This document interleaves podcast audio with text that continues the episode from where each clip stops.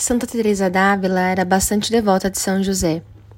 Ela nos inspira também a sermos devotos dele, especialmente ao buscarmos crescer nas virtudes, em sermos cristãos virtuosos, crescermos nas virtudes da, em nossa alma.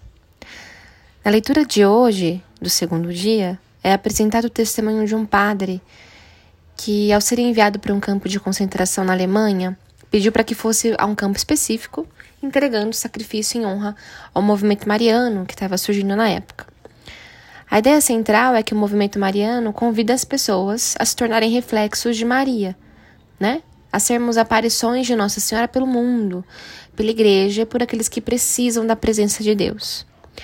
Do mesmo modo, nós também somos convidados a sermos aparições de São José, a irradiar as suas virtudes como marido, pai, protetor e fiel à Santa Igreja.